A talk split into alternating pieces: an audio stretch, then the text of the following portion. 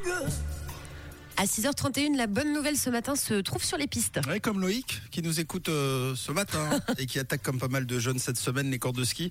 C'est euh, RMS Remontée Mécanique Suisse qui a publié la bonne nouvelle dans un communiqué euh, de presse. L'activité en station s'est portée parfaitement bien cette fin d'année. Selon les statistiques, la fréquentation des remontées en Suisse a augmenté de 26% durant novembre et décembre par rapport à la même période l'année passée.